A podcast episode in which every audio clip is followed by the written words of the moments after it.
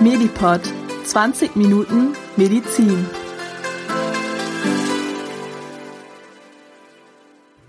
Hallo und herzlich willkommen zu Medipod, dem Podcast für Medizin. Mein Name ist Kohli, ich studiere Medizin und ich mache alle zwei Wochen diesen Podcast. Und heute haben wir das Thema Organspende. Und ich habe einen ganz tollen Studiogast, eine Expertin zu diesem Thema hier im Studio, die Lena. Lena Westermann. Hallo. Hi. Du bist schon Ärztin, seit kurzem jetzt. Ja. Genau. In welchem Bereich bist du Ärztin? Ich habe im November Examen gemacht und habe jetzt in der Allgemeinmedizin angefangen. Und bin jetzt Weiterbildungsassistentin in der Allgemeinmedizin hier in Recklinghausen. Cool. Und du bist wirkliche Expertin zum Thema Organspende, weil du in einem Verein engagiert bist, der sich für Aufklärung für Organspende einsetzt. Genau, ich bin seit jetzt gut fünf Jahren bei Junge Helden aktiv, einem gemeinnützigen Verein, dem es darum geht, über Organspende aufzuklären und einfach Organspende ins Bewusstsein der Bevölkerung zu bringen, dass es das Thema gibt und darauf hinzuweisen, dass es wichtig ist, sich damit auseinanderzusetzen und habe auch während meines Studiums bei der Deutschen Stiftung Organtransplantation gearbeitet, was sich ganz gut ergänzt hat, weil ich dann einfach viel wusste zur Organspende und mich dann quasi zusätzlich da über meinen Job hinaus an ehrenamtlich bei Junge Helden einbringen konnte. Ja, ich freue mich, dass du heute als Expertin hier bist und ich habe viele Fragen zu dem Thema mitgebracht und das Thema ist ja sehr komplex. Ja. Und damit wir etwas in die Tiefe auch gehen können, haben wir uns überlegt, machen wir eine Spezialfolge, die etwas länger ist und die normale 20-Minuten-Folge, die dann das Wichtigste zusammenfasst. Gern. Und dann wollen wir doch direkt mal anfangen. Um erstmal zu verstehen, wie eine Organspende ablaufen kann, müssen wir erstmal verstehen, wie, wie ist eigentlich der Tod definiert und wie kommt es zum Tod. Und da hat Vera wieder ein kleines Mediklärt vorbereitet, das das einmal kurz erklärt. Kurz und knackig, Mediklärt. Mit dem Sterben und dem Tod beschäftigen wir uns alle nur ungern. Dennoch ist es wichtig, einmal einen näheren Blick darauf zu werfen. Was ist der Tod eigentlich genau? Medizinisch gesehen tritt der Tod bei Menschen meist auf zwei verschiedene Arten ein. Entweder als Herz-Kreislauf-Stillstand oder als Hirntod. Beim Herz-Kreislauf-Stillstand versagt die Funktion des Herzens. Das Blut wird nicht mehr durch unsere Adern gepumpt und nach und nach sterben alle Organe ab. Das Gehirn reagiert besonders empfindlich darauf, wenn kein Sauerstoff mehr durch das Blut zu ihm transportiert wird. Es stirbt bald nach einem Kreislaufstillstand ab. Der Mensch verliert jegliches Bewusstsein und alle Hirnfunktionen.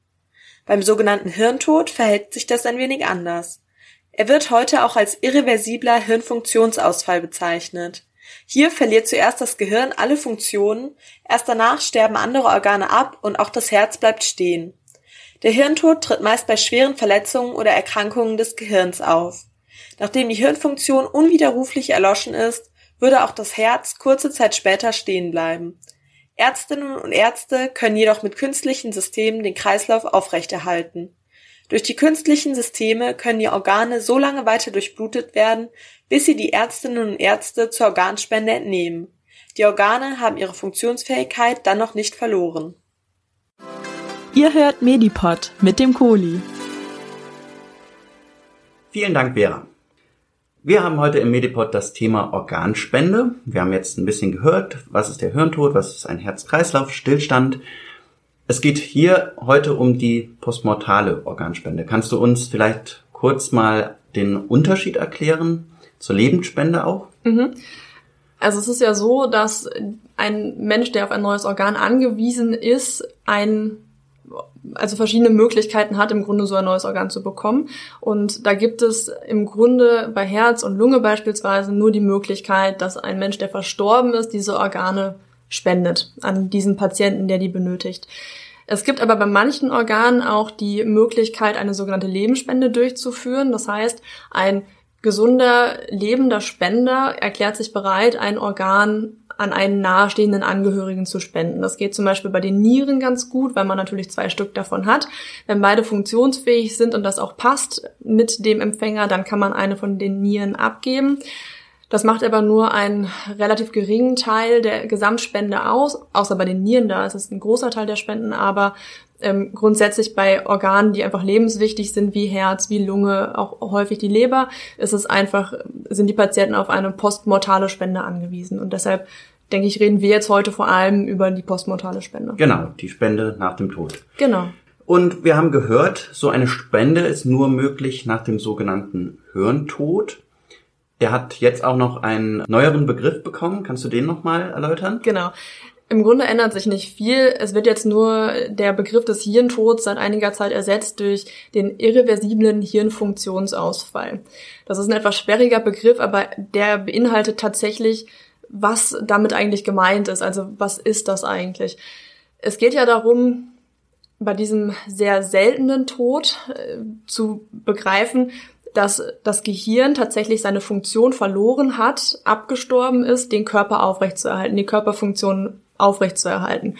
Und beim IHA, beim irreversiblen Hirnfunktionsausfall, steckt ja wirklich mit drin, dass dieser Zustand irreversibel ist, also nicht wieder rückgängig zu machen. Das heißt, anders als bei einem Patienten, der im Koma liegt, wo das Gehirn einen Schaden genommen hat, der aber rückgängig gemacht werden kann, der sich vielleicht wieder bessert, ist es beim Hirntod so, dass der Schaden so massiv ist, dass man nachweisen kann, dass der sich nicht wieder zurückentwickeln kann.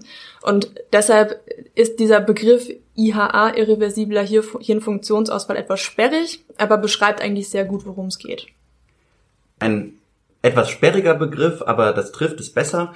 Damit es ein bisschen einfacher für die Hörer auch wird, nehmen wir jetzt weiter den Begriff Hirntod. Ja, machen wir. Genau. Hast du denn schon mal in deinem Leben so einen Hirntoten gesehen? Mhm. Wie sieht das aus? Also ich habe angefangen bei der DSO, bei der Deutschen Stiftung Organtransplantation zu arbeiten als Studentin. Da war ich, glaube ich, im vierten Semester und habe mich damals mit dem Thema Organspende eigentlich auch noch nicht so richtig ausgekannt. Und bei meiner Einarbeitung war mir dann wirklich wichtig, mal zu sehen, was es eigentlich heißt. Also mein Job war es vor allem, die Logistik einer Organspende auf die Beine zu stellen und im Hintergrund einfach den Transport vor allem zu organisieren. Da kommen wir auch bestimmt gleich später nochmal drauf zu sprechen. Und ganz am Anfang war für uns alle einfach wichtig, dass jeder, der da arbeitet, auch mal wirklich gesehen hat, was da vor Ort passiert. Und ich bin vor meinem allerersten Dienst, vor meiner Einarbeitung bei einer Spende mitgefahren. Und das war wirklich ein ganz sonderbarer Zustand. Denn bei einem hirntoten Patienten ist es ja so, man kommt auf eine Intensivstation, an einem Patientenbett und der Patient sieht nicht anders aus als alle Patienten drumherum auch. Das heißt, der ist natürlich an eine, an eine Beatmungsmaschine angeschlossen, wie viele Patienten auf der Intensivstation. Aber ansonsten könnte es auch einfach vom Aussehen ein komatöser Patient sein. Und man kann erstmal nicht wirklich begreifen, dass der Patient verstorben ist, weil ja der Kreislauf aufrechterhalten wird durch diese Maschine. Und das heißt, der Patient hat eine Atmung, der Brustkorb hebt und senkt sich, der Patient hat einen Puls, die Haut ist rosig und warm. Und in dem Moment wirklich zu verstehen, dass das ein Patient ist, der verstorben ist, weil das Gehirn abgestorben ist, das ist wirklich sehr, ja, sehr, sehr schwierig. Das ist einfach was, was man sich dann zwar theoretisch begreifbar machen kann, aber innerlich widerspricht einem das, weil man sich so den Tod eigentlich nicht vorgestellt hat. Und es ist ja auch eine neue Todesform. Also ja. den Hirntod, den gibt es ja nur im Rahmen einer intensivmedizinischen Betreuung. Und die haben wir ja noch gar nicht so lange. Und das heißt, im Rahmen der Geschichte, im Laufe der Intensivmedizin ist das erst so in den 60er Jahren, glaube ich, aufgekommen oder 50er, 60er. Also es gibt die, genau, es gibt die Möglichkeit ja erst, seit es auch Beatmungsmaschinen genau. gibt und ohne ein Beatmungsgerät kann es zwar einen Hirntod geben, aber dann folgt ja sofort oder nach wenigen Minuten auch der Herz-Kreislauf-Stillstand. Und nur wenn man die Beatmung und den Kreislauf künstlich aufrecht erhält, kann man den Patienten quasi so lange kann man die Organe so lange weiter durchbluten, obwohl der das Gehirn schon abgestorben ist. Und das gibt's halt noch nicht so lange und ist auch erstmal nicht, nicht so intuitiv. Es ist nicht so leicht zu fassen wie ein, ein Tod durch Herz-Kreislauf-Stillstand. Was hat dir dann geholfen, das zu begreifen, dass dieser Mensch auch wirklich tot ist? Vor allem das Wissen darum. Also ich glaube, als Mediziner ist es ein bisschen einfacher, weil man kann sich sehr gut vorstellen, wie solche Schaltkreise wie Reflexe funktionieren. Also wenn ich jetzt beispielsweise sehe, der Patient äh, wird ja dann verschiedenen Tests unterzogen, um wirklich festzustellen, dass der Hirntod eingetreten ist. Und wenn man jetzt merkt, dass da noch bestimmte Reflexe vonstatten gehen, bestimmte Bewegungen auch noch passieren können, dann ist das erstmal intuitiv sehr, sehr seltsam weil man das mit dem Tod nicht so richtig vereinbaren kann. Aber wenn man das Wissen hat, warum diese Reflexe noch da sind und das macht wissenschaftlich für einen Sinn, kann man es einfach viel besser begreifen. Richtig tot für mich ist es aber dann auch erst tatsächlich nach der Organentnahme. Einfach weil dieser Kreislauf noch da ist. Es gibt einfach noch Organe, die am Leben sind. Ich bin aber der festen Überzeugung, dass ein, dass der Moment, wo das Gehirn eines Menschen wirklich nachgewiesenerweise, nachgewiesenerweise abgestorben ist, tatsächlich auch der Tod ist. Und das ist natürlich ein naturwissenschaftlich-medizinisches Verständnis vom Tod. Ich weiß, dass es nicht alle teilen, aber das ähm, liegt mir sehr nahe. Also da gibt's ja auch ganz verschiedene Ansichten. Da kommt da auch manchmal eine kulturelle, eine religiöse Prägung auch mit rein, mhm. ob wirklich der Hirntod schon der Tod ist oder ob das noch im Sterbeprozess mhm. vielleicht ist. Ja, und du sagst auch, für dich ist dann der richtig wirkliche Tod dann erst nach der Organentnahme. Ich denke, dass die Organentnahme ein Teil des Sterbeprozesses ist. Ich denke auch, dass der Sterbeprozess, wie man das jetzt definieren möchte, ist, glaube ich, jedem selbst überlassen, weil da wirklich jeder eine andere Vorstellung von hat. Auch vielleicht auch erst mit einer Beerdigung zum Beispiel zu Ende ist. Aber ich glaube, das ist sehr viel wirklich emotionales oder religiös-ethisches Verständnis von jedem selber. Ich denke aber trotzdem, dass die Diagnose des Todes mit dem Hirntod dann wirklich eingetreten ist, ja. Ja. Ja, das ist sicherlich ein ganz schwieriges und auch sehr sensibles Thema. Ja. Damit man überhaupt erstmal verstehen kann, was ist der Hirntod und wird er auch sicher festgestellt, müssen wir uns vielleicht angucken, wie wird der Hirntod von den Ärzten festgestellt. Mhm. Kannst du uns da Näheres erzählen? Ja. Es ist so, dass ein Hirntod ja wirklich nur auf einer Intensivstation erfolgt, also die Diagnostik nur auf einer Intensivstation erfolgen kann. Und es ist manchmal wirklich sehr, sehr schwierig, auf einer Intensivstation festzustellen, welcher Patient befindet sich denn jetzt in einem Sterbeprozess, obwohl von außen der Kreislauf noch genauso funktioniert wie vorher. Wenn die Ärzte den Eindruck haben, dass es eine Hirnschädigung gibt, die voranschreitet und wo sie dann irgendwann den Eindruck haben von der Klinik her, der Patient könnte Hirntod sein, dann wird eine konkrete Diagnostik angefangen oder begonnen und die sieht vor, dass zum einen nachgewiesen werden muss, dass es eine Hirnschädigung gibt und es muss klar sein, dass diese Hirnschädigung nicht durch eine andere Ursache bedingt ist. Also das heißt, es muss ausgeschlossen sein, zum Beispiel, dass das Gehirn seine Funktion verloren hat, weil zum Beispiel hochdosierte Medikamente gegeben wurden auf der Intensivstation, zum Beispiel Medikamente, die einfach den Herzkreis, den Kreislauf aufrechterhalten, die ähm, schmerzlindernd wirken. Also solche alle Medikamente, die theoretisch so einen Effekt haben könnten, das muss ausgeschlossen sein. Eine mhm. Unterkühlung muss ausgeschlossen sein. Also es muss wirklich klar sein, die Klinik, die der Patient gerade hat, ist durch die Hirnschädigung bedingt. Mhm. Das muss nachgewiesen sein.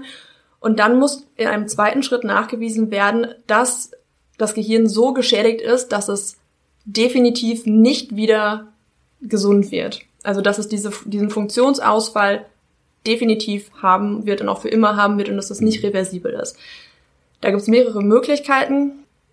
Es gibt zum Beispiel die Möglichkeit, also es gibt dann verschiedene klinische und technische Untersuchungen, die man machen kann. Bei der klinischen Untersuchung geht es um bestimmte Reflexe, die einfach erloschen sind, wenn die Hirnfunktion erloschen ist. Man kann ähm, mit apparativen Mitteln die Hirnströme ableiten über einen bestimmten Zeitraum. Ähm, es gibt die Möglichkeit, den Blutzustrom ins Gehirn zu messen und zu schauen, ob da überhaupt noch Blut im Kopf ankommt oder nicht. Mhm. Denn ohne ist auch klar, dass das Gehirn einfach abstirbt nach einer gewissen Zeit. Und da muss man immer noch nachweisen, dass das auch wirklich langfristig so bleibt. Das mhm. heißt, man würde das zum Beispiel nach einem gewissen Zeitabstand wiederholen, diese Untersuchung, und einfach definieren, da hat sich nichts verändert. Das, das ist einfach mhm. konstant, dieser Befund. Oder man muss halt mit bestimmten apparativen Untersuchungen wirklich nachweisen, dass sich das einfach nicht wieder regenerieren lässt. Wichtig ist dabei, weil das einfach ja wirklich ein sehr einschneidender Moment ist und auch eine Diagnose ist, mit der man nicht leichtfertig umgehen kann, dass das immer durch wirklich qualifizierte Ärzte durchgeführt wird und auch von zwei verschiedenen Ärzten. Mhm. Das heißt, ein Arzt macht diese Untersuchung für sich und stellt die Diagnose des Hirntodes und stellt den Todeszeitpunkt fest und dokumentiert auch, wie er das festgestellt hat.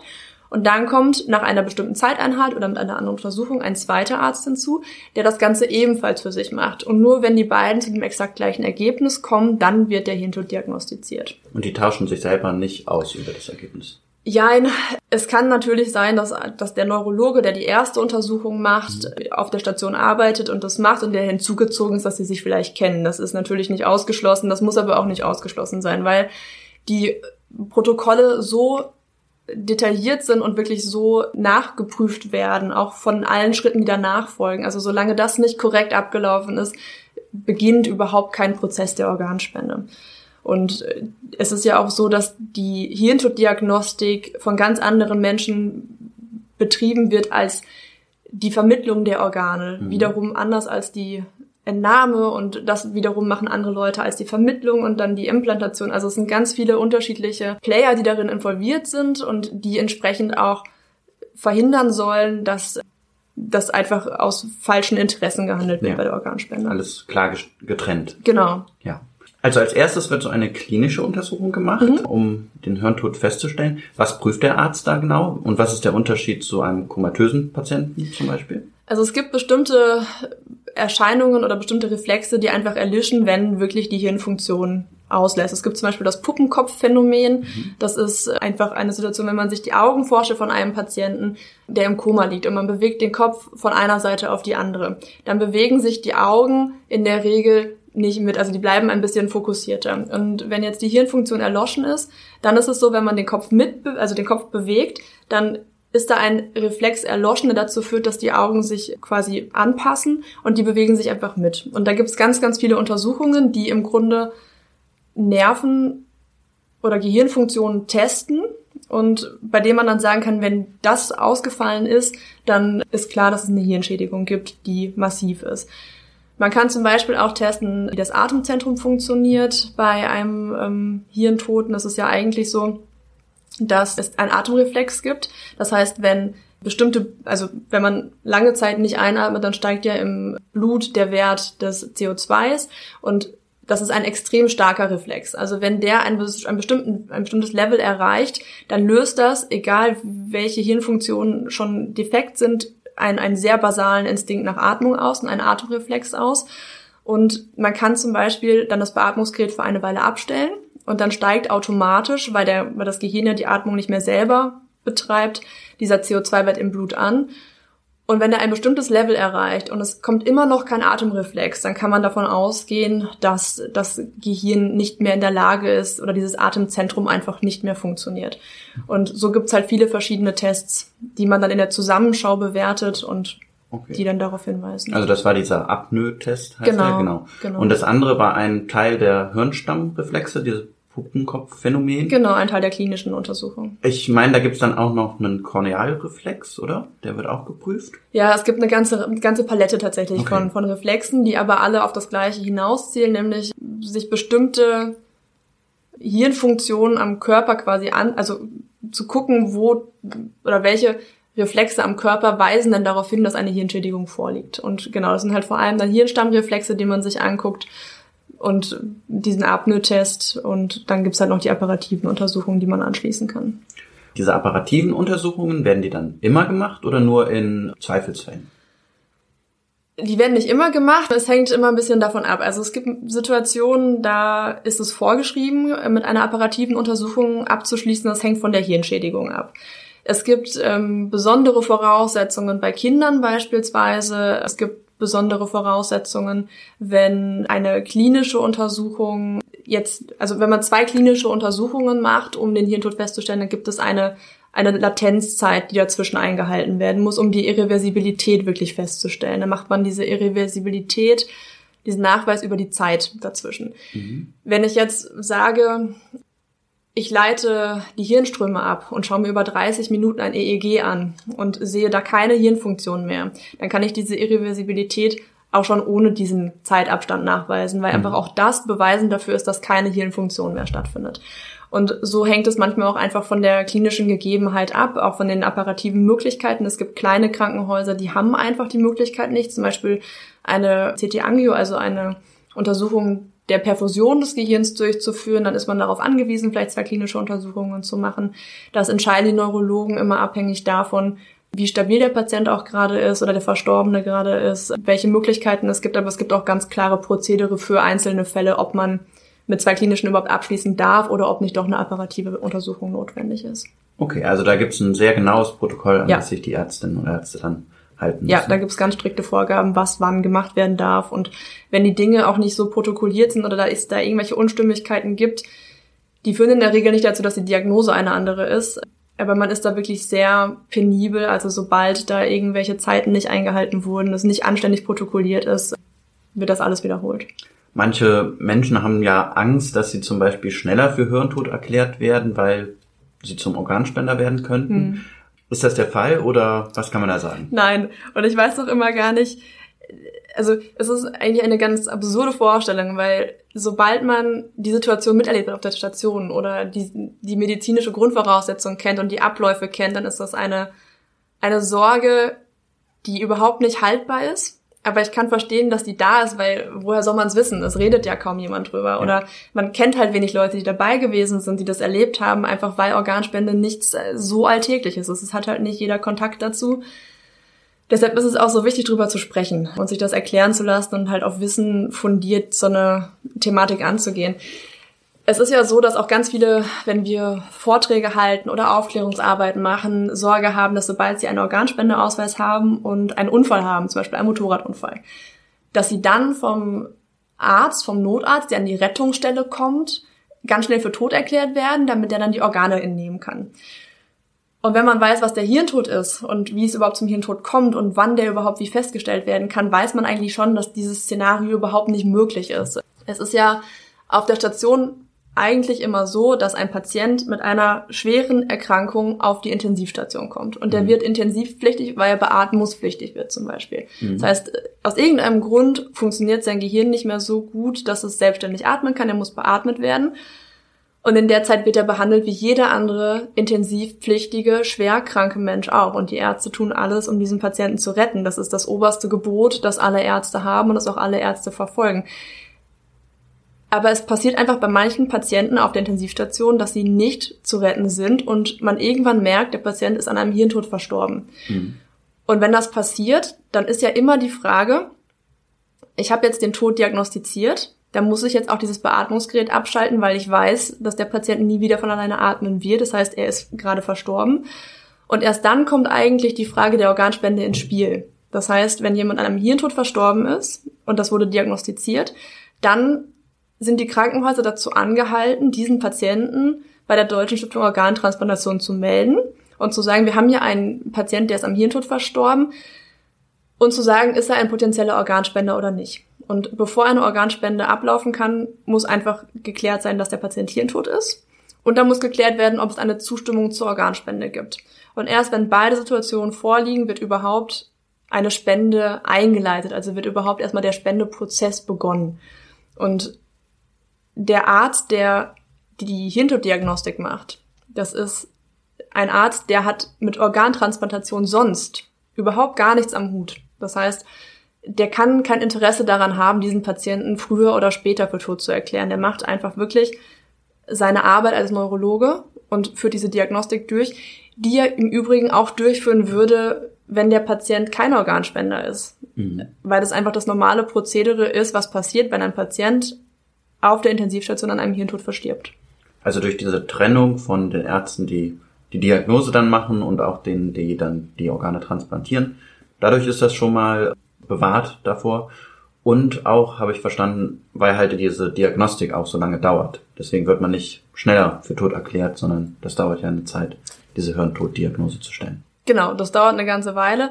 Und es ist ja auch so, es lässt sich ja nicht wirklich, also selbst wenn ein Interesse da wäre, wie sollte das aussehen? Also wenn jetzt jemand ein EEG ableitet und es ist für 30 Minuten gibt es keine Gehirnfunktion mehr, keine Gehirnaktivität mehr, dann kann ich das so dokumentieren und ist es halt gesichert.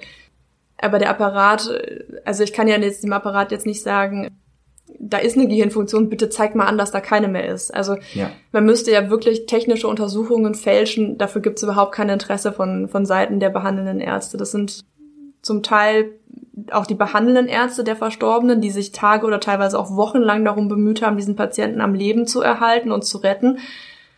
Und die, die da dazugezogen werden, als, als zweiter Teil, sind häufig komplett externe, die damit gar nichts zu tun haben mit diesen Patienten. Also es ist wirklich strikt getrennt und das ist auch gut so. Du hast gesagt, der Hirntod ist ein Fall, der nur auf der Intensivstation eintritt. Mhm.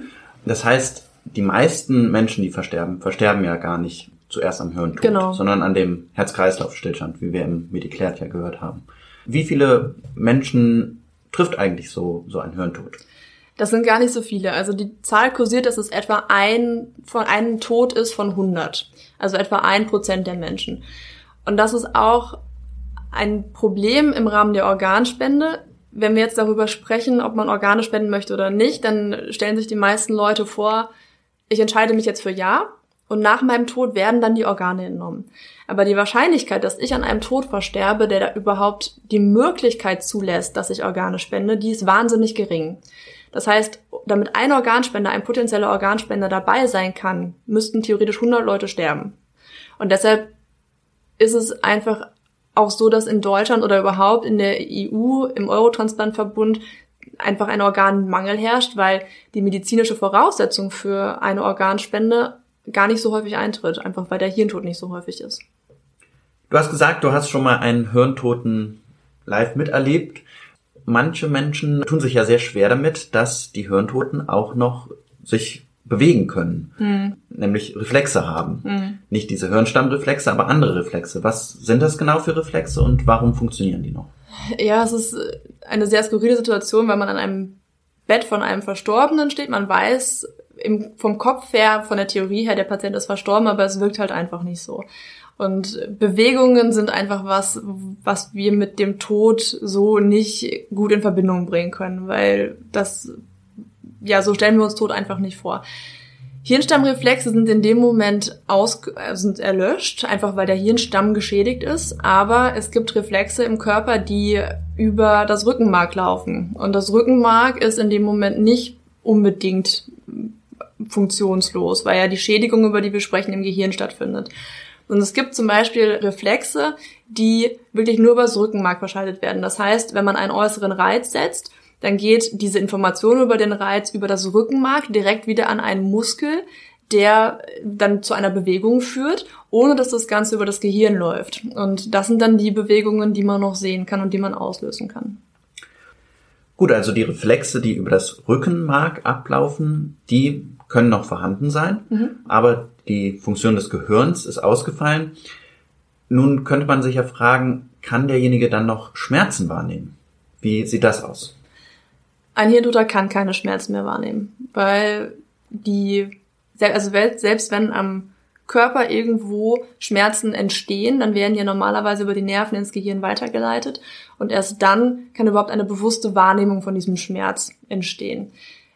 Da das Gehirn aber abgestorben ist beim Hirntod, kann auch keine Wahrnehmung von diesem Schmerz mehr passieren. Was sein kann, ist, dass die vegetativen Fasern funktionieren. Die haben mit Bewusstsein nichts zu tun, aber die steuern viele Körperfunktionen, wie jetzt zum Beispiel hier auch Herzschlag, Atmung und so weiter. Das funktioniert ja jetzt noch. Und es kann sein, dass wenn jetzt Schmerzen auftreten im Körper, also Schmerzneurone quasi gereizt werden, die noch zu einer vegetativen Re Reaktion im Körper führen. Das heißt, wenn wir Schmerzen haben, auch bei Lebenden ist es ja so, dass zum Beispiel unser Puls nach oben geht. Und das kann auch bei einem Hirntoten noch der Fall sein. Das hat aber nichts damit zu tun, dass der Verstorbene tatsächlich diesen Schmerz wahrnehmen kann.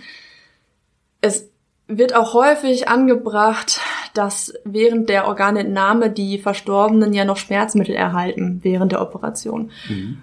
Und dass das ja nicht sein könnte, weil ja gesagt wird, dass die keinen Schmerz mehr wahrnehmen so, können. Und warum kriegen die dann noch Schmerzmittel? Und da kann man auch ganz klar sagen, es geht darum, in dieser Zeit den Kreislauf aufrechtzuerhalten, um die Organe zu entnehmen. Und wenn Schmerzen, Schmerzreize irgendwo entstehen, können die, obwohl die nicht mehr wahrgenommen werden können, zu einer vegetativen Veränderung führen, zum Beispiel zu einer Erhöhung des Blutdrucks oder zu einer ähm, Erhöhung des Pulses.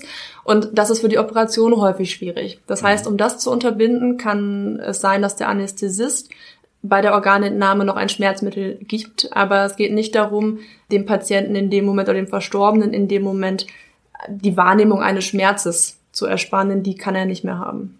Okay, also zumindest alles, was wir heute medizinisch wissen, sagt, dass der Patient keine Schmerzen mehr wahrnehmen kann, weil das im Gehirn stattfindet. Aber dieses vegetative Nervensystem, das ist noch funktionsfähig und dafür braucht man dann auch zum Beispiel die Schmerzmedikamente, bei der Organentnahme. Genau, weniger als Schmerzmittel, sondern mehr zum Stabilisieren des Kreislaufes. Genau. Ja, nun tun sich ja viele Leute wirklich schwer mit dieser Hirntod-Diagnose und dann auch zu akzeptieren, dass derjenige wirklich nicht mehr zurück ins Leben finden kann. Du hast selber persönlich gesagt, dass für dich das auch noch Teil eines Sterbeprozesses ist. Was würdest du auch anderen sagen, was könnte vielleicht helfen, da so ein bisschen das mehr zu begreifen? Du meinst den Zustand des Hirntodes mehr zu begreifen? Genau. Ich glaube, die meisten haben gar nicht so viel gegen die Vorstellung vom Hirntod. Ich glaube, die meisten haben sich einfach mit dem Tod und seiner Definition noch keine großen Gedanken gemacht. Und es war ja früher auch so, dass man sich gar keine großen Gedanken machen musste, weil klar war, wann der Tod eintritt. Und heute ist es halt einfach durch die Möglichkeiten der Intensivmedizin nicht mehr so einfach. Ich glaube, was da hilft, ist wirklich sich in einer Zeit damit zu beschäftigen, in der man von dem Thema noch ganz weit weg ist. Ich würde mir auch am Ende meines Lebens ungerne intensiv Gedanken darüber machen, einfach weil es direkt damit verbunden ist, dass es vielleicht nicht mehr allzu lange hin ist. Aber jetzt gerade, wo ich vollständig gesund bin und mir die Zeit nehmen kann, es aber vielleicht auch mal wieder für ein paar Tage zur Seite legen kann, da ist es viel einfacher, sich mit dem Thema auseinanderzusetzen. Wichtig ist, glaube ich, dass man, um den Hirntod zu begreifen, sich wirklich Fakten dazu anliest, also sich wirklich erklären lässt und versucht wissenschaftlich zu verstehen, was die Definition dieses Todes ist und wie der zustande kommt und sich dann einfach selber zu fragen, kann ich das mit meiner Weltanschauung, mit meiner religiösen Einstellung, mit meiner ethischen Vorstellung vertreten? Ist das, kann ich das so akzeptieren für mich oder habe ich dabei ein, ein ungutes Bauchgefühl? Was man daraus letztlich macht, ist jedem selber überlassen. Da ist jeder ganz frei in der Entscheidung und da gibt es auch ganz individuell ganz unterschiedliche Ansichten natürlich. Genau, das ist auch gut so. Also es ist ja, ich denke, jeder Mensch sollte selber für sich entscheiden können, was nach seinem Tod mit, mit, mit dieser Person passiert. Das ist ja in ganz vielen Dingen meine Entscheidung. Ich kann sagen, ob ich ähm, intensivmedizinisch versorgt werden möchte. Ich kann sagen, ob ich wiederbelebt werden möchte. Ich kann eine Patientenverfügung erstellen, wo ich genau reinschreibe, was ich möchte, was mit mir passiert in der Situation. Ich kann sagen, wie ich bestattet werden möchte. Alles, was mit dem Tod oder mit meinem Körper zu tun hat, kann ich ja eigentlich frei entscheiden. Nur gehört immer dazu, dass man sich damit auseinandersetzt und sich diese Fragen auch überhaupt erstmal stellt. Und das ist natürlich kein schönes Thema, aber ich denke, es ist eine große, ja, eine, eine schöne Angelegenheit, dass man das selber kann. Es ist ja schön, dass ich selber für mich entscheiden kann, was ich möchte und Entscheidungen, die meinen Körper betreffen, auch selber treffen kann. Gleichzeitig ist es aber auch gut, weil ich dann einfach anderen Menschen abnehme, diese schwierigen Entscheidungen zu treffen. Und ich denke, dass das wirklich wichtig ist, dass jeder für sich selber tut. Weil wer soll besser darüber entscheiden können als jeder für sich selbst? Deswegen, weil das so eine schwierige Entscheidung auch ist, hoffen wir heute ganz viele Fragen dazu klären zu können. Ja. Und reden gleich auch noch darüber, wie man sich dann entscheiden kann. Ja. Vielleicht an dieser Stelle schon mal wichtig ist ja, wir haben gemerkt, das ist sehr schwer begreifbar, wenn jemand hirntot ist. Mhm. Vielleicht ist es auch deswegen ja sehr wichtig, die Entscheidung auch schon während des Lebens für sich selber zu treffen, damit dann nämlich nicht die Angehörigen die Entscheidung treffen müssen, die ja dann gefragt werden, wenn jemand hirntot ist. Genau, und das ist unser Hauptanliegen. Also wir möchten einfach, dass jeder sich dieser Entscheidung stellt, ja, und jeder für, jeder für sich diese Entscheidung trifft, einfach wirklich aus einer Verantwortung heraus, weil wenn ein Patient oder wenn ein Mensch an einem Hirntod verstirbt, dann muss eine Entscheidung her. Dann muss entschieden werden, Organe spenden, ja oder nein. Und dazwischen gibt's ja nichts. Ich kann ja nicht ein bisschen Organe spenden. So, also man muss sich wirklich entscheiden. Und irgendwer muss am Ende diese Entscheidung treffen. Und dann ist ja die Frage, wem überlasse ich diese Entscheidung? Soll das der Arzt für mich entscheiden? Das kann man nicht wollen und das wollen auch die wenigsten, weil, ne, wie soll der Arzt das entscheiden für mich? sollen das meine Angehörigen entscheiden. Die kennen mich vielleicht ganz gut, aber wissen die denn überhaupt, was ich wollte? Und wenn ich dann verstorben bin, haben die in der Regel gerade eine extrem schwierige Zeit, weil die ja ohnehin schon mit dem Verlust eines geliebten Menschen umgehen müssen. Ein Hirntod passiert nie geplant. Das sind immer unerwartete Tode. Das sind immer recht plötzliche Tode. Und wenn man dann den Angehörigen in so einer schweren Stunde auch noch so eine weitreichende Entscheidung überlässt, überfordert die das häufig maßlos. Und die Angehörigen wissen häufig nicht, was sie sagen sollen.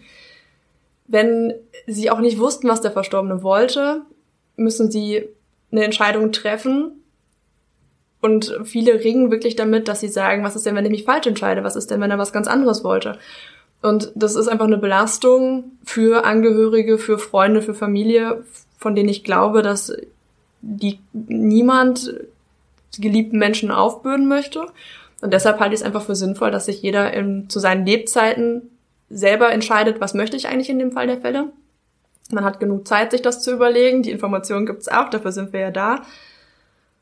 Und das einfach mitzuteilen. Und wenn dann wirklich der Fall der Fälle eintritt, dann ist es für die Angehörigen hier viel leichter, weil die wissen, okay, er hat Ja oder er hat Nein gesagt. Oder es steht irgendwo, es gibt einen Organspendeaufweis, da steht's drauf. Und dann wissen die einfach, woran sie sich halten müssen und die Frage ist einfach geklärt.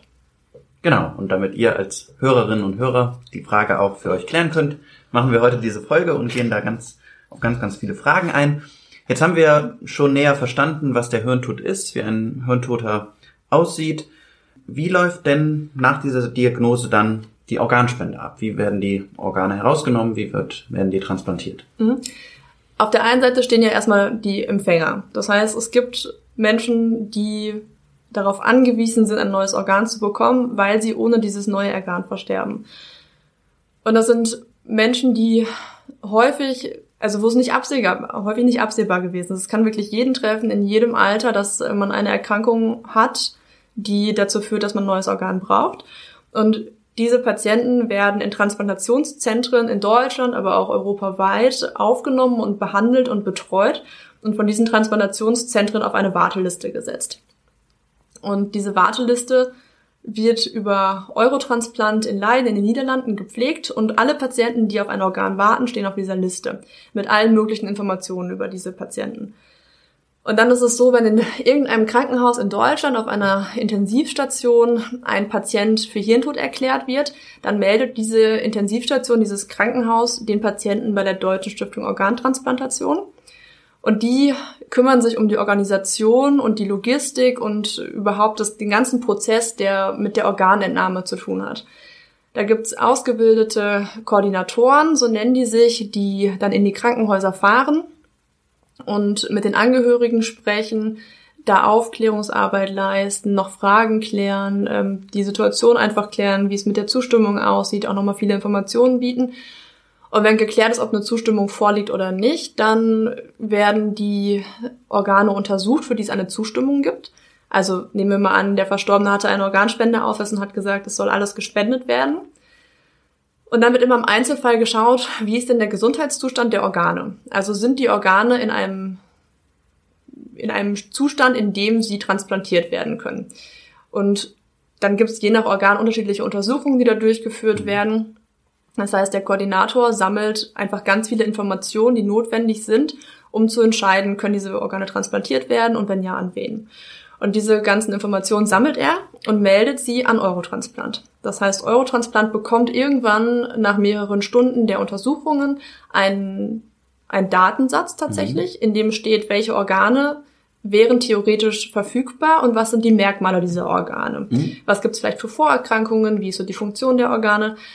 Und dann setzt sich Eurotransplant hin und arbeitet damit sehr, sehr, sehr komplexen Algorithmen, die dafür sorgen, dass die Organe, die zur Verfügung stehen, gematcht werden mit den Patienten auf der Warteliste. Und das ist ein riesiger Vorteil von Eurotransplant. Das ist eine, eine gemeinnützige Stiftung. Die arbeiten wahnsinnig transparent. Das mhm. heißt, es ist immer klar, nach welchen Algorithmen, nach welchen Kriterien diese Organe jetzt einem Patienten angeboten werden. Und man kann das wirklich nachvollziehen. Also du hast gesagt, Eurotransplant ist eine gemeinnützige Stiftung und die haben ganz transparente Kriterien, wie sie auch die Organe verteilen. Wie sehen diese Kriterien denn aus? Wie, wie wird das gewichtet? Hm. Also die wichtigsten Kriterien bei der Organvergabe sind immer die Erfolgsaussicht. Also profitiert der Patient tatsächlich durch die Transplantation, ist es wahrscheinlich, dass es dann auch funktioniert.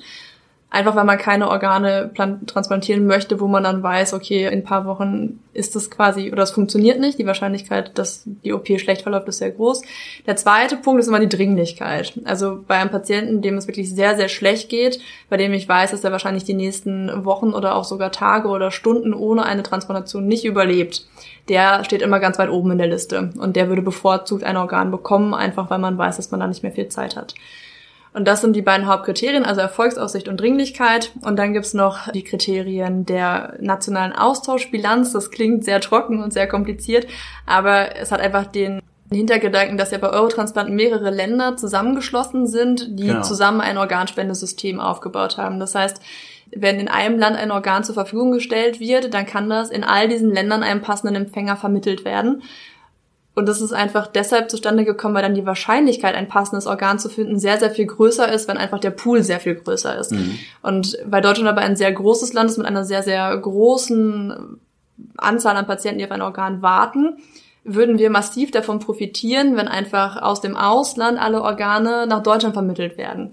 Und deshalb wird immer geguckt, dass es sich so in etwa die Waage hält. Aber Deutschland profitiert trotzdem sehr davon, obwohl wir sehr relativ wenig Organe zur Verfügung stellen, mhm. bekommen wir sehr viele Organe. Und das ist ein Kritikpunkt. Wir profitieren davon, aber deshalb umso wichtiger, dass bei uns die Organspendezahlen wieder hochgehen. Genau, das ist aber immer so ein Kriterium. Und dann geht's noch um die Wartezeit. Also wie lange ein Patient jetzt schon auf ein Organ wartet. Ihr hört Medipod mit dem Kohli. Das oberste Prinzip bei Eurotransplant ist, dass egal welcher Mensch dieses Matching vornimmt, egal welcher Mensch die Information erhält, dass mhm. alle immer zu dem gleichen Ergebnis kommen. Und das optimieren die jederzeit. Die sind 24-7 äh, erreichbar und dann erstellt quasi der Algorithmus und die Leute bei Eurotransplant eine, eine Matching-Liste, mhm. wo jetzt zum Beispiel für das Herz, das wir jetzt von dem einen Spender zur Verfügung gestellt bekommen, wirklich klar ist, okay, zu wem, wer bekommt es an erster Stelle. Jetzt nehmen wir mal an, das ist ein Patient, der in Bad Oeynhausen im Transplantationszentrum angebunden ist und dort auf sein Organ wartet. Mhm. Dann wird Bad Oeynhausen angerufen oder informiert, dass es ein Organ gibt für diesen Spender, für diesen Empfänger. Und dann muss sich Bad Oeynhausen in einem sehr, sehr kurzen Zeitfenster entscheiden, ob sie das Organ nehmen oder nicht. Das geht dann wahnsinnig schnell. Ähm, es kann sein, dass der Patient seit fünf, sechs Monaten auf ein neues Herz wartet, zu Hause ist mhm. und plötzlich einen Anruf bekommt und dann heißt es, kannst du jetzt kommen, kannst du gleich in der Klinik sein. Und die müssen dann wirklich gucken, kriegen die das logistisch hin? Ist der Patient transplantabel? Ist der stabil genug, um jetzt transplantiert zu werden? Oder hat der vielleicht gerade einen Infekt? Ist der vielleicht gerade besonders schlecht, dass er die OP wahrscheinlich nicht übersteht? Das müssen die alles in sehr kurzer Zeit eruieren. Mhm. Und dann müssen die sagen, ja, wir nehmen es oder wir nehmen es nicht. Und das wird quasi für alle Organe gemacht, die vermittelt werden. Und dann ist irgendwann klar, wohin die Organe letztlich gehen sollen. Die Patienten, die die Organe bekommen, werden schon vorbereitet in den Zentren. Und wenn dann klar ist, welche Organe entnommen werden, dann wird festgesetzt, wann die Operation stattfinden soll. Und je nachdem, welche Organe entnommen werden, kommen dann unterschiedliche Chirurgen in das Krankenhaus, in dem der Spender liegt. Das sind bei den Bauchorganen wie Leber und Niere meistens Chirurgen aus der Region, die das einfach entnehmen. Ähm, die Viszeralchirurgen bei Herz- und Lungentransplantation ist es so, dass diejenigen, die das Organ später implantieren, auch zu der Explantation fliegen oder mhm. fahren. Das heißt, die also Chirurgen. Explantation ist das Herausnehmen. Genau. Das genau. heißt, die Chirurgen, zum Beispiel aus Bad Schönhausen, die Herzchirurgen, die da ihren Spender mit einem, äh, ihren Empfänger mit einem neuen Organ versehen wollen, die gehen jetzt selber in das Spenderkrankenhaus mhm. und würden das Organ dort selber herausnehmen weil die auch genau wissen, wie sie das später wieder einsetzen müssen. Und das okay. ist gar nicht so einfach. Mhm. Und das kann dazu führen, dass zum Beispiel, also ich habe ja lange Jahre in Berlin gearbeitet, dass wir eine Spende in Berlin hatten. Und wenn wirklich viele Organe vermittelt wurden, dass ein Flugzeug aus Bad Oeynhausen kam, ein Flugzeug noch aus einem anderen Land, vielleicht aus äh, Belgien kam und dann noch das so OP-Team für die Bauchchirurgen, dann ist der Koordinator da, der Anästhesist. Es läuft ab wie eine ganz normale OP an einem nicht Verstorbenen auch. Es ist genauso steril, es wird genauso sorgfältig gearbeitet, es gibt einen Anästhesisten. Die Situation im OP ist eigentlich keine andere als sonst auch. Es ist nur wahnsinnig voll, weil mhm. einfach so viele unterschiedliche Parteien daran beteiligt sind, mhm. einfach um zu gewährleisten, dass es wirklich ohne Zeitverlust geht.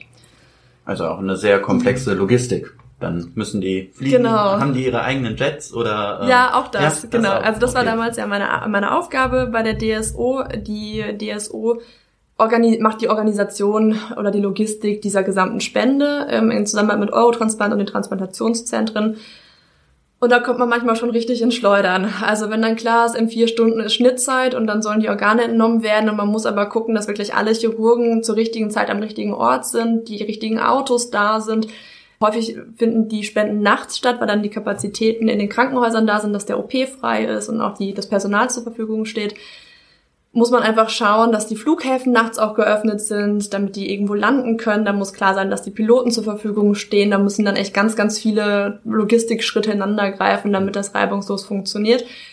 Ja, das ist gar nicht so einfach. Also, Aber ja. auch ein spannendes Feld. Es ist wahnsinnig spannend. Und Transplantationsmediziner ist dann wahrscheinlich auch ein sehr anstrengender, aber auch spannender Job. ja, stelle ich mir auch Ja. so vor. Also Mhm. vor allem weiß man immer nicht, was kommt. Ich habe das wirklich viele Jahre gemacht und auch am Ende noch sind einfach immer wieder Dinge passiert, mit denen man vorher nicht gerechnet hat. Wenn die Queen in Tegel gelandet ist am Flughafen und man Mhm. konnte plötzlich nicht mehr starten oder landen für zwei Stunden. Mhm. Aber es geht ja um Organspende. Da, da, da wird dann schon viel möglich gemacht in dem Moment, aber Die haben dann auch Sondererlaubnisse zu fliegen. Genau, so. Mhm. genau. Und ähm, die Flughäfen werden dafür auch nachts dann geöffnet in vielen Fällen. Aber ja, es ist einfach, das zeigt einfach, wie viele Parteien da involviert sind und wie komplex aber auch wirklich dieses, dieses ganze Prozedere einer Organspende ist, damit das funktioniert. Das ist wirklich keine einfache Hausnummer. Aber es läuft gut. Also es gibt einfach viele Beteiligte, die sehr, sehr gut kooperieren, einfach Mhm. mit dem Ziel, dem Empfänger zu ermöglichen, dieses Organ zu bekommen und damit weiterzuleben. Dann wird das Organ bei dem Empfänger eingepflanzt. Wie sieht das dann aus bei den Empfängern? Wie werden die danach behandelt? Wie, ja, wie gewöhnen die sich an das Organ? Wie geht das weiter? Man kann sich nicht so vorstellen, dass die danach äh, kerngesund wieder aufstehen am nächsten Tag und nach Hause gehen. So ist es nicht. Aber gerade wenn man mit vielen Empfängern gesprochen hat, ist es ein einschneidendes Erlebnis und ja auch wirklich die einzige Chance für die Empfänger, geheilt zu werden. Deshalb macht man das. Also Organspende ist ja nur dann eine Option, wenn wirklich alle anderen Therapieoptionen ausgeschlossen sind oder erschöpft sind und man keine anderen Möglichkeiten mehr hat. Das heißt, alle Patienten, die auf so ein Organ warten und auch eins bekommen, haben hinter sich zu wissen, dass es andere Optionen gibt. Es gibt keine Option mehr und sie wissen, das ist meine letzte Chance, geheilt zu werden. Und dementsprechend fühlen sich die meisten dann auch danach, dass sie einfach wissen, ich habe so lange darauf gewartet und das ist jetzt mein Start in ein neues Leben. Die meisten bleiben dann noch eine ganze Weile im Krankenhaus. Es müssen lebenslang Medikamente genommen werden von den Mhm. Patienten, weil natürlich da etwas eingepflanzt wurde, was der eigene Körper erstmal als fremd anerkennen würde, einfach vom Immunsystem her. Mhm. Das heißt, man muss das Immunsystem einfach so weit runterbringen, dass es dieses Körperteil jetzt nicht als fremd erkennt und attackiert. Das kann immer wieder passieren, deshalb muss man diese Medikamente auch wirklich lebenslang einnehmen. Aber grundsätzlich ist es so, wenn alles so läuft, wie man sich das vorstellt, dann können die Patienten damit danach ein ganz normales Leben führen. Mhm. Es gibt eine, eine junge Frau, die ist auch häufig für junge Helden unterwegs, die betreibt Leistungssport mit ihrem neuen Herzen. Es Mhm. gibt wirklich ganz rührende Geschichten davon, was plötzlich auch sportlich möglich ist und wie, wie leistungsstark viele Patienten danach auch sind. Aber für die meisten ist einfach mal das A und O, dass sie einfach wieder in den normalen Alltag zurückfinden können und nicht mehr ins Krankenhaus gebunden sind und nicht mehr diese quälende Angst haben, dass sie ohne ein Organ, wenn nicht bald eins kommt, versterben. Ja, und für viele wird dieser Wunsch ja leider doch nicht erfüllt. Ja. Wie sieht das aus? Wie viele Menschen warten auf ein Organ in Deutschland und wie viele bekommen dann auch eins? Also es ist so, dass die DSO jedes Jahr einen, einen Bericht erstellt, wo wirklich drin steht, wie viele Organe wurden vermittelt, wie viele stehen auf der Warteliste. Und Stand Ende letzten Jahres war es so, dass etwa knapp 10.000 Patienten auf der Warteliste gestanden haben. Und man sagt, dass im Schnitt jeden Tag etwa drei Patienten auf der Warteliste versterben, die kein neues Organ bekommen haben. Also etwa alle acht Stunden ein Patient. Es wurden im letzten Jahr über 3000 Transplantationen durchgeführt. Man muss aber auch wirklich sagen, viele davon funktionieren sehr, sehr gut, aber es sind einfach zu wenige. Also Mhm. wenn jeden Tag drei Patienten sterben, nicht weil die Transplantation nicht funktioniert hat, sondern einfach weil es gar nicht erst in eine Transplantation kam, weil kein Spendeorgan zur Verfügung steht, dann ist das, denke ich, eine Situation, die uns allen zu denken geben sollte und die wirklich ein gesellschaftliches Problem ist, weil es gibt ja die medizinische Möglichkeit auf Ja. Heilung für diese Patienten. Mhm. Und wenn man bedenkt, dass der einzige Grund, warum diese Patienten diese Heilungsmöglichkeit nicht bekommen, ist, dass zu wenig Organe zur Verfügung stehen, obwohl so viele Leute eigentlich bereit sind, ihre Organe zu spenden, dann ist das für mich immer sehr schwer hinzunehmen, weil ich es als doch recht unnötig empfinde. Und es kann jeder jederzeit in die Situation kommen, ein neues Organ zu brauchen. Deshalb denke ich, sollte sich auch jeder darüber Gedanken machen, ob er nicht auch bereit wäre, eins zu spenden. Ja, und über diese Gedanken und die Bereitschaft sprechen wir jetzt, wie das funktioniert, wie man heute das äußern kann, dass man bereit ist, sein Organ zu spenden. Wie läuft das in Deutschland ab? Was haben wir da für Regelungen? In Deutschland haben wir die Entscheidungslösung. Das heißt, dass ich mich in meinem Leben aktiv für die Organspende aussprechen muss, um Organspender zu werden. Das heißt, wenn ich versterbe, egal an welcher Todesform, und ich habe mich dazu nicht geäußert, gelte ich erstmal nicht als Organspender. Und das ist eine Lösung, die ich an sich auch sehr wünschenswert finde. Ich finde es sinnvoll, wirklich zu sagen, hey, ich habe mir Gedanken dazu gemacht und ich möchte meine Organe spenden. Das ist ja erstmal ein sehr sinnvoller Ansatz. Es ist aber deutlich geworden in den letzten Jahren, dass obwohl viele Leute, wenn sie aktiv befragt werden, die das gut finden mit der Organspende, sie sich dazu keine Gedanken machen, wenn sie nicht befragt werden. Und das führt einfach dazu, dass extrem viele Menschen, obwohl sie es eigentlich gut finden, sich eben in ihrem Leben nicht aktiv dafür entscheiden. Und deshalb haben wir einfach eine Situation in Deutschland, in der zu wenig Menschen letztlich Organe spenden, obwohl sie eigentlich theoretisch dafür gewesen wären. Und Deutschland ist auch europaweit das einzige Land, in dem es die Entscheidungslösung gibt. Mhm. Alle anderen Länder haben andere Rechtsgrundlagen, haben auch andere Spenderzahlen, muss man ehrlicherweise sagen. Und im Moment wird ja auch ganz breit diskutiert, welche, ja, welche Veränderungen, auch mhm. Gesetzesänderungen man eventuell in Betracht ziehen kann, um die Situation zu ändern. Und da wird echt ganz kontrovers diskutiert. Da gibt's viele Für- und Gegenargumente, aber im Moment ist es bei uns die Entscheidungslösung. Ja, und das Thema ist gerade sehr in Bewegung. Darüber sprechen wir auch gleich, was ja. es da für Vorschläge in der Politik momentan gibt, das zu ändern vielleicht in Deutschland.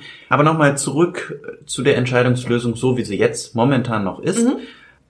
Wie läuft das dann ab? Wie entscheide ich mich? Da hat der Organspendeausweis ja eine ganz wichtige Rolle. Wie sieht der aus? Genau, es gibt einen Organspenderausweis, den bekommt man an den verschiedensten Stellen, ob in der Apotheke, bei der BZGA, bei der DSO, gibt es ganz viele Anlaufstellen. Und letztlich ist der Organspenderausweis einfach eine Möglichkeit festzuhalten, wofür ich mich entschieden habe.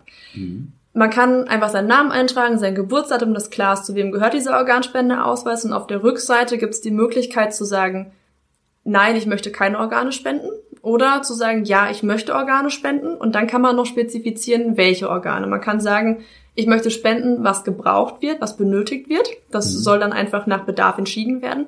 Mhm. Oder ich möchte bestimmte Organe spenden, zum Beispiel nur das Herz oder nur die Lunge. Man kann auch angeben, ich möchte alle Organe spenden bis auf. Und genau, das kann man wirklich ganz frei entscheiden, was man da drauf schreibt. Mhm. Der riesige Vorteil bei der aktuellen Lösung ist, und das betone ich auch immer wieder, man kann diese Entscheidung jederzeit ändern. Das ist einfach ein Dokument, auf dem ich festhalte, was ich jetzt gerade in diesem Moment, falls ich jetzt sterbe, möchte. Und wenn ich aber merke, meine Meinung oder meine Einstellung ändert sich in den nächsten mhm. Jahren und ich habe jetzt eine andere Entscheidung getroffen, dann kann ich diesen Organspendeausweis einfach zerreißen und einen neuen schreiben. Es ist auch nur eine Möglichkeit, einen Organspendeausweis zu benutzen. Man kann diese Entscheidung, die man für sich selber getroffen hat, festhalten, in welcher Form auch immer. Mhm. Also es ist genauso möglich, sie einfach auf seinen Facebook-Account zu schreiben oder mhm. sich die zu tätowieren oder auf ein Stück Toilettenpapier zu schreiben und ins Portemonnaie zu stecken. Das ist eigentlich egal, wo man es festhält. Hauptsache ist, dass man sich entschieden hat mhm. und es eine Möglichkeit gibt, im Falle eines Falles nachzuvollziehen, wie man sich entschieden hat.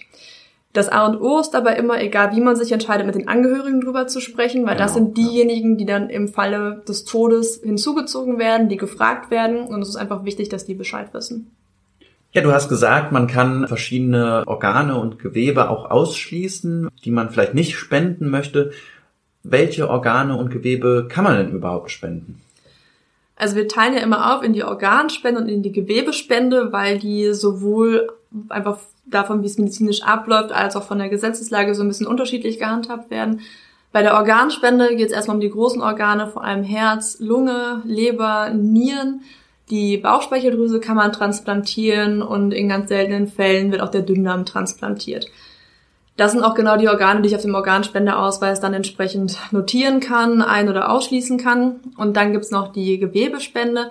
Da gehen unterschiedlichste Gewebe mit rein. Das kann zum Beispiel ähm, die Hornhaut im Auge sein, die man spenden kann. Das können Knochenteile sein, das können Herzklappen sein.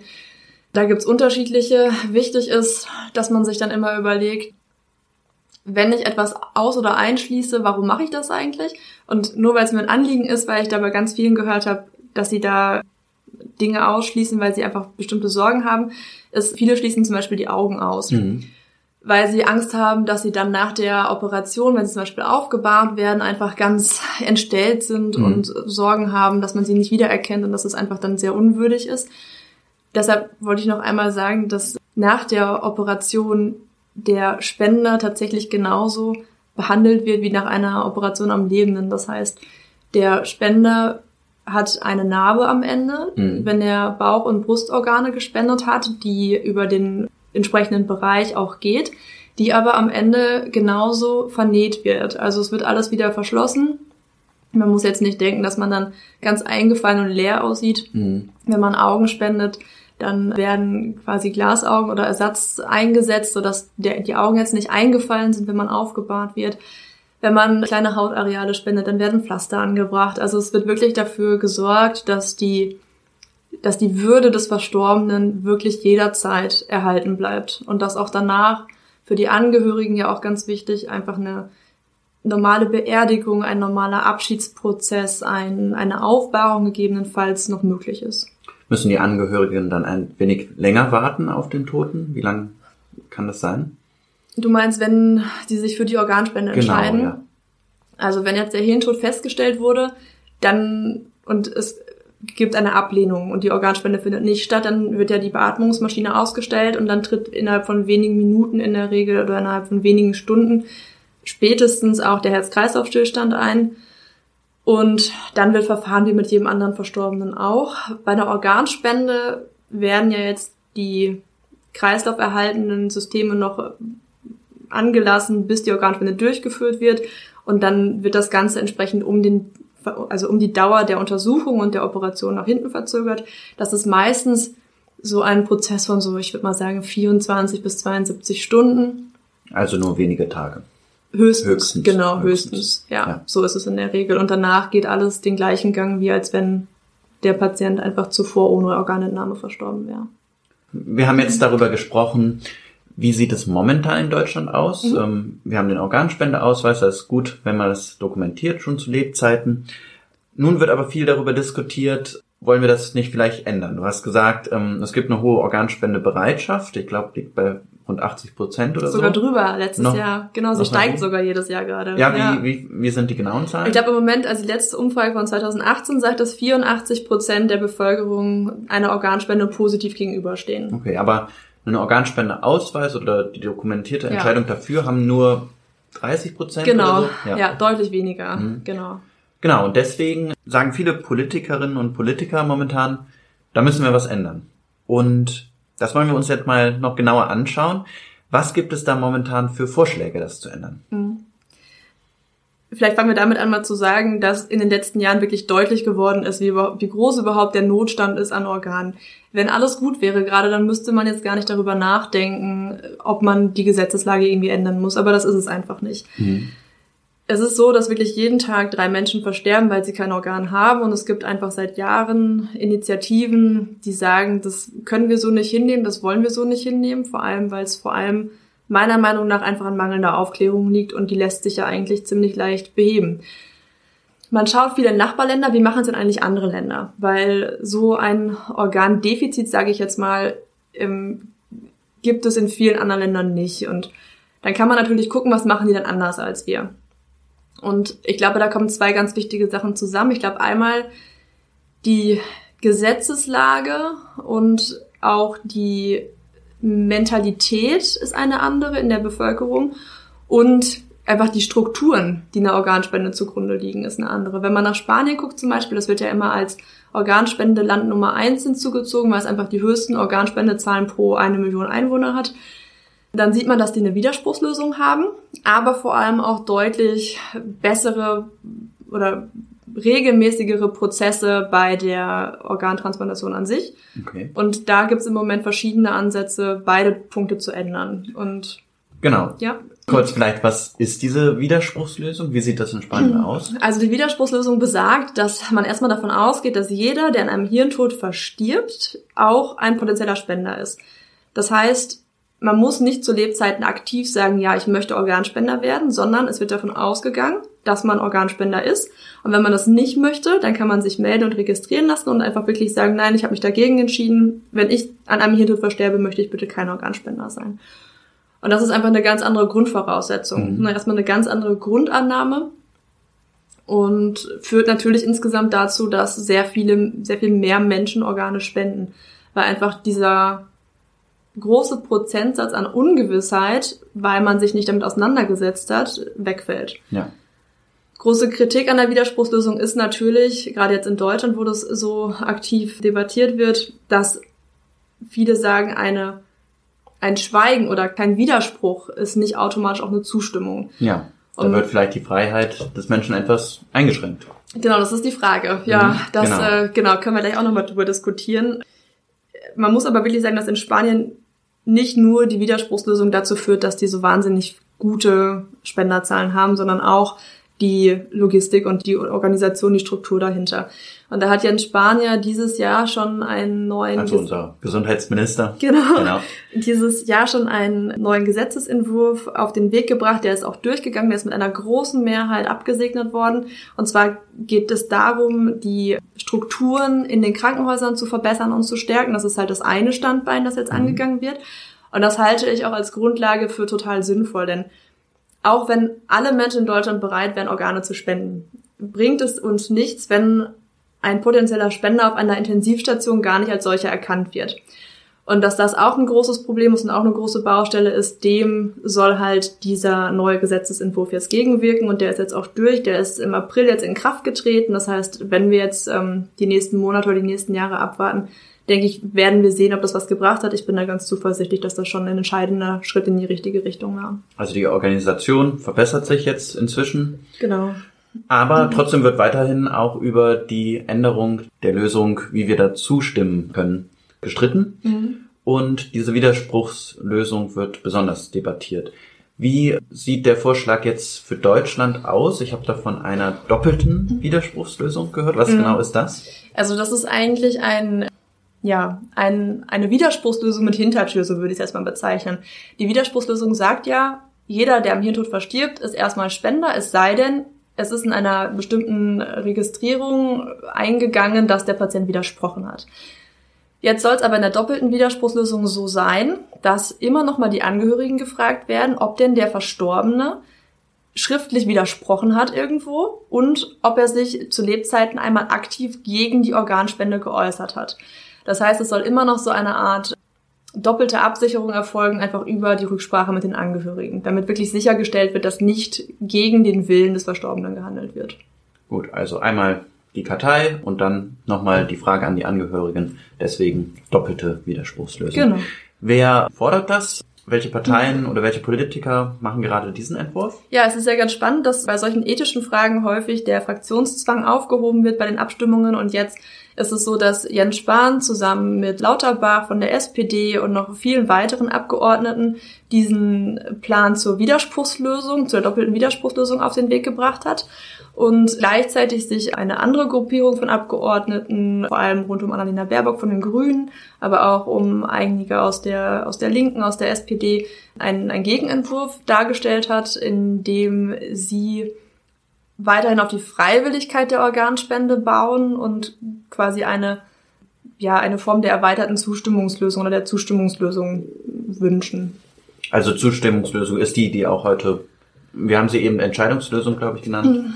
Ja, Ähm, genau. Genau, aber sozusagen eine erweiterte Form der Lösung, die auch heute existiert. Genau, also der Gegenvorschlag, es ist ein bisschen fies, ihn als Gegenvorschlag zu bezeichnen, weil eigentlich sind es zwei gleichberechtigte Vorschläge, die jetzt im Raum Genau. stehen, die debattiert werden müssen. Und auch von allen Parteien sind eigentlich bei beiden Vorschlägen aus unterschiedlichen Parteien Genau. Politikerinnen und Politiker dabei. Genau, darum ja. geht's ja jetzt bei der Fraktionszwangsaufhebung, dass wirklich dieses Thema ganz breit diskutiert wird und jeder einfach nach seinem persönlichen Gewissen entscheiden kann, unabhängig davon, welcher Partei er angehört. Und das ist auch keine leichte Aufgabe, weil es wirklich ein großes Thema ist. Mhm. Wichtig ist, glaube ich, zu sagen, dass ja die Grundlage dafür, dass es überhaupt gerade diskutiert wird, ist, dass sich alle einig sind, dass eine Änderung her muss. Dass einfach die Situation gerade so nicht tragbar ist und wir deshalb irgendwas machen müssen. Ja. Und jetzt geht es eigentlich ja gerade nur darum, was machen wir denn eigentlich? Und der große Unterschied zwischen den beiden ist, dass der Vorschlag rund um Annalena Baerbock darauf abzielt, dass man die Freiwilligkeit bei der Organspende beibehält und wirklich sagt, wir möchten, dass die Leute sich selber freiwillig aktiv dafür entscheiden und man nicht diese Passivität ausnutzt, um mehr Organspender zu bekommen. Die bauen darauf, dass man zum Beispiel regelmäßig beim Abholen des Personalausweises darauf angesprochen wird, sich zu entscheiden, dass Hausärzte regelmäßig aufklären sollen, dass es ein Register geben soll, wo jemand, der für die Organspende ist, sich dort wirklich registrieren lassen kann. Das gibt's heute bislang noch gar nicht. Nee, noch das gibt's noch nicht. Nationales Register. Nee, das genau. gibt's noch nicht. Das haben viele andere Länder, aber in Deutschland gibt's das noch nicht. Genau. Ich sehe das, also wenn wir schon drüber diskutieren mhm. wollen, wie ja, man gern. das so sehen kann, ich kann beiden ein bisschen was abgewinnen, aber ich sehe auch bei beiden Schwierigkeiten. Also bei der Widerspruchslösung sehe ich ein bisschen das Problem, dass die doppelte Widerspruchslösung, auch wenn das jetzt vielleicht ein bisschen kleinkariert klingt, eigentlich so ein bisschen das ist, was wir im Moment schon haben, weil es läuft ja zurzeit so, es ist jemand verstorben und dann werden die Angehörigen befragt. Wenn ein Verstorbener einen Organspendeausweis hatte, umso besser, dann weiß man, was man machen soll. Aber die Angehörigen werden eh immer gefragt. Und wenn jetzt die Angehörigen sich dafür oder dagegen entscheiden, wenn der Verstorbene keinen Ausweis hatte, dann wird das gemacht. Und ich denke jetzt bei der Widerspruchslösung ist zwar die Ausgangslage eine andere. Man geht davon aus, dass der Verstorbene Spender ist, wenn er nicht widersprochen hat. Aber es werden trotzdem die Angehörigen gefragt. Und wenn die Angehörigen dann sagen, er hat aber gesagt, er will nicht oder ich glaube, er findet es nicht so gut, dann wird es auch nicht gemacht. Und ich weiß ehrlich gesagt nicht, ob das prozentual wirklich so einen großen Unterschied macht am Ende. Ich finde aber wichtig bei der Widerspruchslösung, dass sich so ein bisschen die Mentalität verändert bei uns in der Gesellschaft, weil jeder, der auf ein Organ angewiesen ist, der möchte eins bekommen. Ich, ich kenne keinen Patienten und es werden höchstens ganz, ganz wenige sein, die wirklich sagen, ich kann nur mit einem Spenderorgan überleben, aber ich möchte trotzdem keins haben. Und deshalb finde ich es auch jeder in der Verantwortung zu sagen oder zumindest ernsthaft darüber nachzudenken, bin ich dann aber auch bereit, meine Organe abzugeben. Und bei einer Widerspruchslösung in vielen anderen Ländern ist es so, dass Organspende einfach normal ist. Also es ist für die Menschen häufig wirklich normal, das zu tun und dieses Geschenk einem anderen zu machen. Ich denke auch, was da in den Medien ganz anders verkauft wird, man einfach ganz andere Berichterstattungen hat und es ist einfach so ein, ein offenerer Umgang damit, habe ich den Eindruck. Jetzt bei der, bei dem vorgeschlagenen Gegenvorschlag von Annalena Baerbock und ihrer Abgeordnetengruppe, dem, dem kann ich sehr, sehr viel abgewinnen. Ich glaube, mhm. es ist wirklich, es wäre schön, wenn es eine, eine Lösung gibt, wo die Leute einfach dazu aufgefordert werden, sich zu entscheiden. Ich glaube aber, dass es nicht reicht. Und deshalb präferiere ich doch im Moment die Widerspruchslösung, weil wir in den letzten Jahren genau das immer versucht haben. Wir haben immer gesagt, es sind viele Leute für die Organspende. Und es ist ja nicht schwer. Sie müssen sich nur aktiv entscheiden und sagen ja oder nein. Und welche Entscheidung ist ihnen ja offen gestellt, aber sie müssen sich entscheiden. Und wir haben versucht, die Leute dazu zu bringen, sich zu entscheiden. Wir haben gesagt, wir machen Schulbesuche, wir machen Aufklärungskampagnen, wir sprechen darüber, wir setzen Anreize, sich mit dem Thema auseinanderzusetzen. Es gibt ein wahnsinniges breites Informationsangebot, wo man sich informieren kann, wo man wirklich stichhaltige, gute Informationen findet zu dem Thema. Aber es ist halt ein unbequemes Thema und die Leute machen es nicht. Mhm. Und vor ein paar Jahren hat man dann gesagt, gut, wir wollen die erweiterte Zustimmungslösung, indem wir die Leute wirklich aktiv darauf ansprechen, sich zu entscheiden. Man hat die Krankenkassen ins Boot geholt. Ähm, genau, ich habe zum Beispiel einen Organspendeausweis zugeschickt bekommen. Genau, und das sollen ja. die Krankenkassen auch alle zwei Jahre machen. Also alle zwei Jahre muss jeder Versicherte ein Schreiben von der Krankenkasse bekommen mit einem Informationsmaterial und ähm, mit dem Appell, sich damit auseinanderzusetzen und gegebenenfalls diesen Organspendeausweis auszufüllen. Und das haben wir jetzt seit ein paar Jahren und es hat aber nichts verändert. Und die meisten Leute, die ich kenne, die ich gesprochen habe, die sagen, diesen Brief habe ich nie bekommen oder ach mhm. ja gut, von meiner Krankenkasse kriege ich ständig irgendwas, ich habe das einfach weggeworfen. Ja. Und die Informationen, die da mitgeliefert werden, die reichen ja auch nicht aus, um dem Thema gerecht zu werden und wirklich Fragen zu beantworten. Also es ist ja ein viel zu großes Thema, um das in so einem Flyer irgendwie unterzukriegen und dann soll der Patient sich entscheiden, ja oder nein. Deshalb glaube ich, dass das nicht ausreicht und was wir bislang gemacht haben, hat einfach nicht gefruchtet. Die Leute entscheiden sich trotzdem nicht mehr dafür oder halten es zumindest nicht eher fest, weil das Thema einfach nicht breit genug für alle diskutiert wird. Bei den Hausärzten die jetzt äh, laut dem neuen Vorschlag die Aufklärungsarbeit leisten sollen. Das ist ja, also ich kann verstehen, warum der Vorschlag da ist. Mhm. Einfach um zu sagen, dass wirklich ein Arzt diese Aufklärung machen soll, damit die auch wirklich ergebnisoffen ist. Ähm, ob ja oder nein, ist ja jedem dann selber überlassen. Aber ich arbeite ja im Moment in der hausärztlichen Praxis mhm. Und ich glaube, es ist nicht umsetzbar. Ich kann ja. mir nicht vorstellen, dass es machbar ist. Wo soll die Zeit dafür vielleicht sein? Und und wird auch bezahlt. Genau, und auch genau. die Kenntnis. Also ja. wenn man sich jetzt eine allgemeinmedizinische Praxis so anguckt, dann ist einfach ganz klar geregelt, wie viel Zeit man pro Patient hat und die ist einfach wirklich sehr, sehr, sehr gering. Und selbst wenn man jetzt ähm, die Ärzte dafür bezahlen würde, diese Aufklärungsarbeit zu leisten, ist das nichts, was sinnvoll ist, in einem 1 zu 1 Gespräch zu machen, einfach weil, um jetzt jemanden wirklich ausführlich darüber aufzuklären, das schaffe ich nicht in fünf Minuten. Dafür brauche ich eine Stunde oder zwei. Es ist ja. wirklich so ein komplexes Thema. Wir und reden ja auch schon über eine Stunde jetzt darüber. Eben, genau. Also, um das näher zu verstehen, braucht man wirklich richtig viel Zeit. Ja, genau. Und deshalb denke ich, ist es zwar ein schöner Ansatz. Ich fände es toll, wenn es so wäre, dass die Leute sich selber damit auseinandersetzen und dann selber eine Entscheidung treffen. Das wäre auch mein Wunsch. Aber ich sehe nicht, dass es funktioniert. Und ich glaube, nur weil Leute nicht bereit sind, sich mit dem Thema auseinanderzusetzen, können wir nicht hinnehmen, dass Menschen täglich auf der Warteliste versterben. Und es ist ja immer noch jedem freigestellt zu sagen, ich möchte nicht Organe spenden. Es ist ja wirklich jeder in der Lage, sich ausgiebig zu informieren. Es gibt das Informationsangebot und zu sagen, ich möchte das nicht. Ja, man und bleibt weiter her über seinen eigenen Körper auch, auch nach dem Tod. Ich sehe das so. Genau. Ich, und ich denke, es ist einfach eine Entscheidung. Klar, es gibt Menschen, die sagen, ich möchte auch nicht gezwungen werden, mich überhaupt zu entscheiden. Ich möchte nicht gezwungen werden, mich mit dem Thema auseinanderzusetzen. Aber ich denke, das ist ein, es ist einfach ein gesellschaftspolitisches und auch einfach ein solidarisches System, in dem wir leben. Und dann gibt es einfach Dinge, da müssen sich Menschen mit auseinandersetzen. Und ich glaube, das kann man auch jedem mündigen Bürger in Deutschland zumuten, sich mit dieser Frage auseinanderzusetzen. Und deshalb plädiere ich und die jungen Helden allgemein für die Widerspruchslösung. Ja, ganz spannende Diskussion. Die würde jetzt in den nächsten Monaten wahrscheinlich weitergeführt werden. Wann? Bestimmt. Wann kann man so erwarten, dass es da zu einer Entscheidung kommt? Oh, das weiß ich ehrlich gesagt gar nicht. Ich okay. habe keine Vorstellung, wie lange das so dauert. Ich hoffe, es passiert bald was. Genau, aber da ist, da ist sehr viel Bewegung in dem Thema. Man merkt das in der Politik, kommen jetzt immer wieder dann auch neue Stimmen zu Wort und ähm, genau, das wird sich in den nächsten Monaten, Jahren dann zeigen, wie sich das entwickeln wird. Genau, du hast deinen Verein Junge Helden angesprochen und darüber möchten wir auch noch jetzt zum Ende der Folge noch etwas reden. Ihr setzt euch vor allen Dingen für Aufklärung über Organspende ein. Wie sieht euer Verein aus? Was macht ihr so genau?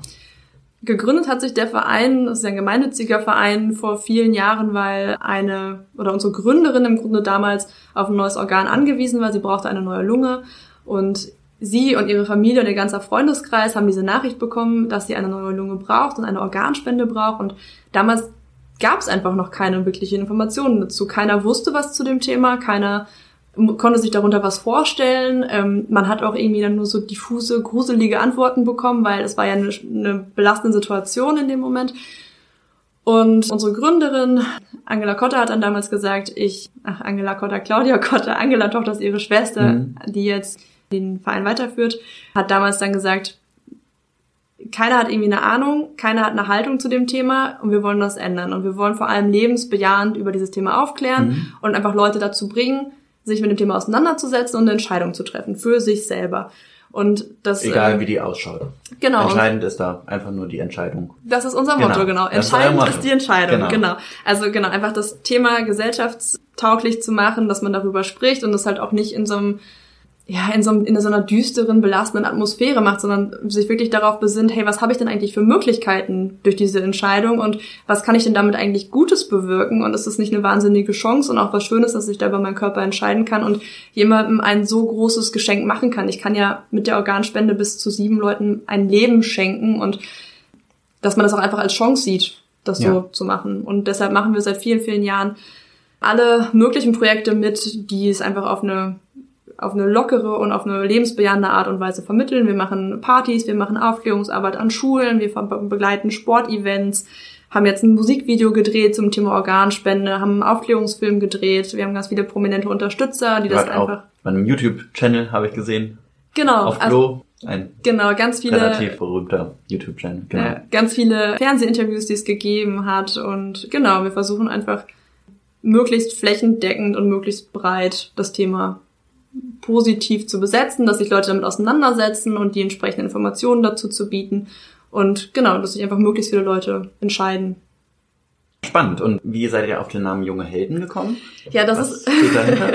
also damals war es so, in der Gründungsphase war ich ja noch gar nicht mit dabei. Ich bin jetzt seit fünf Jahren mit im Team und die Frage bekommen wir ganz häufig gestellt. Früher ist es so gewesen, dass er das Team, das es gegründet hat, selber ein ganz junges Team gewesen ist. Es waren ja alles Studenten und man hat, oder damals war so die Idee, und die vertreten wir auch heute immer noch, dass gerade junge Leute sich für das Thema ganz besonders gerne öffnen. Also dass jemand, der ganz weit weg ist von den Gedanken an Tod, an Krankheit, an, an solche schlimmen Situationen, einfach ganz offen und unvoreingenommen ist, sich mit diesem Thema auseinanderzusetzen. Und wir haben gesagt, das ist ja eigentlich genau die Zielgruppe, wo wir ansetzen wollen, wo wir wirklich dann in Ruhe diskutieren können und uns austauschen können und drüber sprechen können. Und deshalb war früher immer so der Ansatz, dass wir vor allem ja junges Publikum ansprechen, das sich mit dem Thema auch sonst eigentlich noch gar nicht auseinandersetzt, weil es einfach keine Notwendigkeit dazu gab. Das heißt aber nicht, dass nur junge Menschen Helden sein können, sondern wir adressieren natürlich Menschen jeglichen Alters. Organspende hat keine Altersgrenze, das muss man auch immer Genau. so sagen. Ähm, Es gibt auch kein Höchstalter für die Organspende. Genau, ganz viele ältere Menschen, mit denen wir sprechen, sagen, ich, ähm, naja, meine Organe will ja keiner haben, sind ja schon so alt. Es gibt kein Höchstalter für Organspende. Das heißt, wenn, eigentlich muss jeder sich nur selber überlegen, möchte ich meine Organe spenden oder nicht? Und mehr muss ich selber nicht wissen.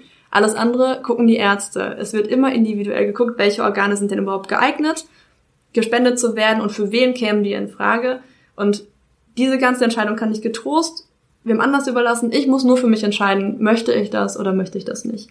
Und das ist leider bei ganz vielen Menschen noch nicht so angekommen und das führt auch mit dazu, weil einfach dann die Information fehlt, dass viele Leute sich einfach dagegen entscheiden oder das überhaupt gar nicht erst für sich in Frage ziehen oder in, in, in Betracht ziehen, Organe zu spenden. Ja, und ich hoffe, dass wir heute mit dieser Folge dann auch da dazu beitragen konnten und helfen konnten, dass sich noch mehr Leute mit dem Thema auseinandersetzen und dann auch die für sie individuell richtige Entscheidung treffen können. Das wünschen wir uns, ja. Genau, und äh, dann bedanke ich mich ganz herzlich. Das war ein sehr spannendes Gespräch. Wir haben über weit über eine Stunde jetzt schon geredet. Ich werde das auf 20 Minuten runterkürzen, die spannendsten Stellen und Aussagen. Aber es wird auch die komplette Folge, das komplette Interview dann in einem Spezial geben, sodass alle, die noch viel, viel mehr wissen wollen, da auch tiefer einsteigen können. Schön, das freut mich. Ja, es gibt natürlich auch noch ganz viele Informationen im Netz. Ihr habt auch eine sehr gute Homepage. Wie ist die Adresse? Genau, junge-helden.de und empfehlen kann ich auch immer noch die Seite organspende-info.de und die Website der BZGA. Packt das alles auch in diese Shownotes der Sendung, dann kann man das da alles nachlesen. Und ja, dann nochmal vielen herzlichen Dank, Sehr gerne. dass du heute hier danken. warst.